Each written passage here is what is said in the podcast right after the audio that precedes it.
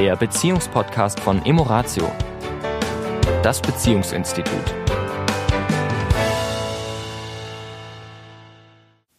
Hallo, diese Woche wieder. Hier ist der Sami Und die Tanja. von Emoratio bei unserem wöchentlichen Podcast für Paare und Beziehungen und Liebe.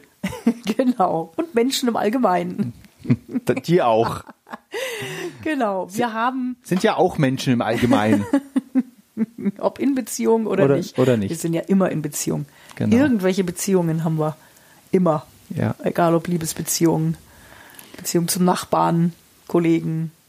Und wenn das alles nicht ist, zu sich selbst. Das in erster Linie. Jetzt sind wir hier schon am Philosophieren und wir haben uns natürlich auch überlegt, was machen wir heute für ein Thema und da hat uns ein Kalenderspruch Spruch inspiriert, der gerade diese Woche auf unserem Schreibtisch steht, der da lautet, wir müssen jederzeit bereit sein, das, was wir sind, aufzugeben für das, was wir vielleicht werden könnten. Jede Veränderung birgt ein Geschenk von einem Herrn namens Charles Dubois. Ein Franzose, nehme ich mal an. Genau. Also ich finde das, diesen Satz wirklich ganz, äh, ganz toll. Äh, Wir müssen jederzeit, jetzt können wir sprachlich natürlich Ob müssen, das jetzt müssen heißen ob das soll jetzt muss, muss und oder das nicht muss. vielleicht da gut aufgehoben gehoben ist. ist. Aber das jetzt mal, lassen wir mal all das weg. Ich finde der Gedanke, jederzeit bereit zu sein, das, was wir sind, aufzugeben, für das, was wir vielleicht werden könnten, ein toller Satz. Mhm. Weil das bedeutet, dass wir nicht so anhaften an dem, was wir haben, an das, was wir glauben, was wir sind. Und ohne das sind wir nichts oder haben nichts oder haben, also er löst eigentlich die Angst. Dieser, wenn dieser Satz, wenn wir das ansatzweise, wenn ich ansatzweise bereit wäre, nur bereit wäre, es geht ja jetzt noch gar nicht, das zu tun, sondern nur die, bereit, die innere Bereitschaft hätte, die Idee dieses Satzes mal wirken zu lassen. Das Lassen. würde ja bedeuten, dass ich Identifikationen äh, hinterfrage. Also die, die, der Grund, warum wir uns ja manchmal so schwer tun mit Veränderungen, ist ja, dass wir alle eine Geschichte haben und dass diese Geschichte, diese Erfahrungen, diese Biografie, die wir haben, ja zu bestimmten Ident- Identifikationen geführt hat. So, und diese Identifikationen sind ja mit unserer Persönlichkeit so stark verknüpft, dass wenn wir versuchen, ich sage jetzt mal bewusst, versuchen, die zu verändern, die ja immer diese Problematik haben, oh Gott, ich muss wirklich einen Teil meiner Identität aufgeben, um eine neue Identität sozusagen zu erschaffen. Und das äh, ist für die meisten Systeme, menschlichen Systeme, eher beunruhigend. Aber es birgt natürlich, was du sagst, ein, ein, eine Quelle von ja, sich neu entdecken. Auch von, von Freiheit, auch nicht angehaftet sein an die Dinge, die man hat. Be besitze ich oder werde ich besessen von dem, was ich glaube, was ich besitze? Ja, also wir besitzen ja in dieser Gesellschaft, jetzt in dieser Wohlstandsgesellschaft sehr viele Dinge. Und ist es wirklich so, dass ich die besitze? Oder inwieweit besitzen die mich? Und ich habe schon so viel Angst, das zu verlieren, dass ich im Besitz dieser Dinge bin. Ja, also da gibt es ganz viele Blickwinkel, die man da einnehmen kann, wo man sich selber hinterfragen kann, wo stehe ich da gerade? Wie ist das Verhältnis? Weil es geht ja wie immer wieder um Relation. Wie ist das Verhältnis? Natürlich, wenn ich jetzt, was nehme ich denn zum Ja, Beispiel? ich gab ein gutes Beispiel jetzt gerade eben die, die Situation, in der wir uns ja alle befinden, die Corona-Krise, wie es so schön heißt. Ja.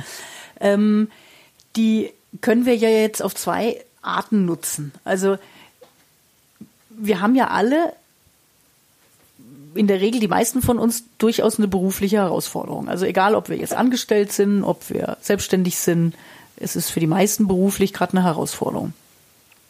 Und jetzt weiß ich nicht, wie es dir geht. Also ich werde überschüttet von E-Mails und Angeboten und Dingen, wo Menschen mir jetzt Geschenke machen wollen, wie ich jetzt besser durch diese Krise komme. Ja. Na? Und wo Menschen sehr starken Aktionismus entwickeln im Sinne von, oh, da ist jetzt eine Krise und ich muss jetzt sofort ganz viel tun. ja. Also diese Identifikation, ich muss ein Macher sein und muss jetzt auch in dieser Krise machen, ist eben eine ganz starke Identität. Ja. Und vielleicht in dieser Krisenzeit mal zu sagen, nee, ich muss jetzt vielleicht erst mal gar nicht machen, sondern ich nutze jetzt diese Gelegenheit, die sich mir bietet, ohne Scham und ohne schlechtes Gewissen mal wirklich nur zu sein Ja. Wir und haben nichts ja, zu machen. Wir haben ja in dieser Woche, in, in dieser Karwoche, äh, sehr schönes Wetter hier in Bayern und ich war jetzt die Woche, glaube ich, zweimal mit dem Rennrad unterwegs. Und was mir wirklich aufgefallen ist, und das glaube ich nicht, dass das eine selektive Wahrnehmung ist, sondern ich glaube, dass das wirklich anders ist. Ich habe mindestens viermal Männer in einen Liegestuhl gesehen, in der Sonne liegend, nichts tuend. Und ich, ich, also ich, es müsste jetzt mit dem Teufel zugehen. Ja, es kann sein, die, die selektive Warnung ist tricky. Also wir sehen, Menschen wollen ja wahrhaben, was sie wahrhaben wollen. Und es kann sein, dass es mir jetzt besonders auffällt aufgrund der Situation. Ich meine nein. Ich meine, es ist mir, es fällt mir besonders auf, dass besonders meine Geschlechtsgenossen, die sonst so sehr im Tun sind, so sehr im Machen sind, so sehr beschäftigt sind, ähm, zum ersten Mal die Legitimation haben, eben mal nichts zu tun. Mhm. Es ist ihnen quasi staatlich Verordnet. verordnet worden und jetzt dürfen sie auch. ja. Vorher Sie müssen sogar. ja, sie, sie, sie können gar nicht anders. Ja. Sie dürfen, endlich dürfen sie Ja. nichts tun. Ja. Und ich weiß nicht, ob mir das so, wie gesagt, ob das jetzt eine selektive Wahrnehmung ist. Ich glaube eher nicht. Ich glaube, dass das wirklich besonders ist, gerade in dieser Zeit. Ja.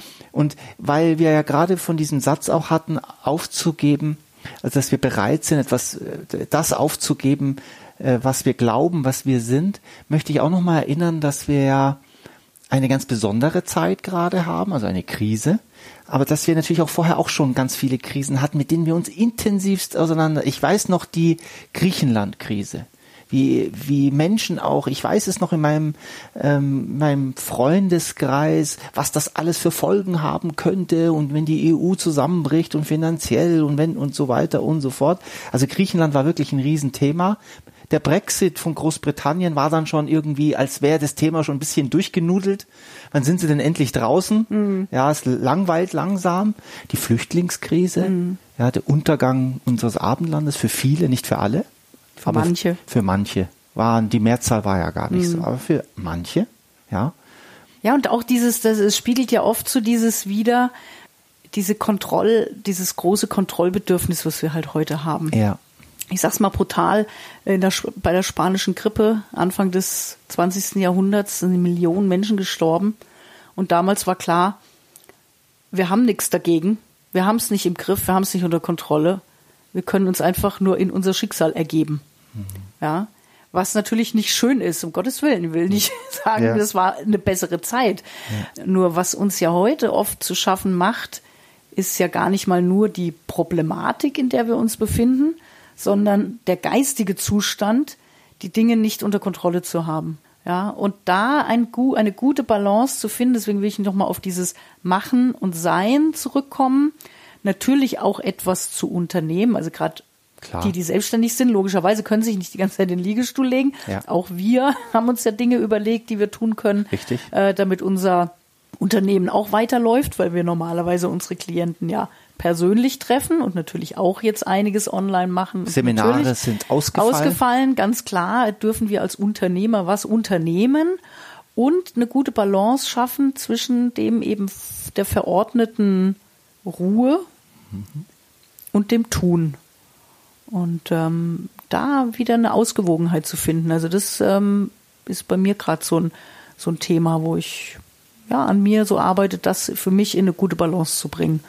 Da fand ich eben diesen Spruch heute auch sehr schön Und wenn dafür. ich in den, wenn ich diesen Spruch jetzt mal auf die Paarebene wirklich mal runterbreche, wir müssen jederzeit bereit sein oder wir dürfen jederzeit bereit sein, das, was wir sind, aufzugeben für das, was wir vielleicht werden könnten, dann ist das auch eine Gelegenheit in Paarbeziehungen.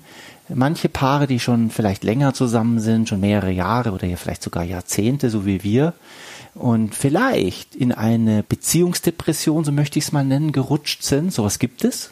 Ja, Beziehungsdepressionen, wo, so wie manche Menschen eine Depression haben, erlebe ich manchmal ein Paar in einer Depression miteinander. Ja, weil sich nichts mehr bewegt, weil irgendwie. Genau, ja, es tut sich ja. nichts, es ist nichts Neues mehr, es ist keine Nähe, keine Distanz, keine Aufregung. Äh, Es ist einfach, ja, wenig Gefühl da. Und wenn ich jetzt diesen Satz nehme, äh, dass wir bereit sein dürfen, was aufzugeben, ist vielleicht das Thema, was du gerade ausgesprochen hast, aufzugeben, die Routine aufzugeben, die Kontrolle aufzugeben, äh, Neues auszuprobieren, sich auf, auf eine neue Identität teilweise als Mann und Frau sich einzulassen. Was bedeutet das für uns beide? Ja, also da, da ist auch, wenn ich diesen Satz so nehme, da ist auch ein Schlüssel für Paarbeziehungen da, nämlich Altes aufzugeben, die Routinen, das, die Verhaltensmuster, die sich eingespielt haben, äh, zu erkennen erstmal mhm. und wirklich in einen schönen Dialog miteinander zu gehen, also sich wieder auszutauschen darüber. Diese Zeit kann ein Geschenk sein für Neubeginn, für, mhm. für et, etwas anders machen. Ja, und zwar nicht bitte, wie es jetzt viel in den Medien besprochen wird, mit häuslicher Gewalt, ja, das ist die destruktive, mm, mm. das ist die destruktive Weise, aber ja. es gibt auch eine konstruktive Weise, damit umzugehen, nämlich lass uns die Gelegenheit nutzen. Es, es wurde uns gerade gezeigt, dass es von heute auf morgen alles auf den Kopf stellbar ist. Das wurde uns jetzt gezeigt. Es was alles so geht. Wir, wir, wir, sind dem aus, wir sind dem ausgesetzt und wir leben damit. Wir müssen damit jetzt leben.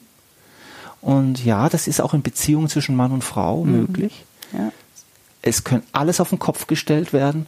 Wir können alles nochmal überprüfen. Wir können über alles nochmal neu reden, alles nochmal neu denken. Das mhm. geht. Ja, ja. Und einfach im, in, in, im Hier und Jetzt, ja, in, im jetzigen Moment eben auch zu sein. Und da findet letztendlich auch die Veränderung statt. Das wäre ein Thema vielleicht für unseren nächste, nächsten, nächsten Podcast, mhm. dass wir das Hier und Jetzt nochmal, ich weiß, es ist ein ausgelutschter Begriff, jeder weiß, ja, Hier und Jetzt, aber was heißt das denn genau? Und wie könnte das ein Schlüssel sein für... Gut durch diese Zeit zu kommen. Ja. Ja, in diesem Sinne. Eine wunderbare Woche euch. Bleibt gesund, ihr Lieben. Ja, bleibt gesund. Das war der Beziehungspodcast von Emoratio, das Beziehungsinstitut. Weitere Informationen zu unseren Seminaren und Paarberatungen finden Sie im Internet unter www.emoratio.de.